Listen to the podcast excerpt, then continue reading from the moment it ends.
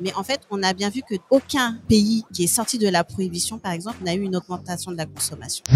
La prohibition ne fonctionne pas parce que de toute façon, les gens vont consommer. Comment on voudrait continuer avec la même méthode obtenir des résultats différents? C'est pas juste pour nous qu'on le fait en fait. On le fait pas juste pour l'assaut, on le fait pour tout le monde en fait. On le fait pour le grand public. Parlons Cana, le podcast des acteurs du cannabis légal vous donne rendez-vous bientôt avec un nouvel invité.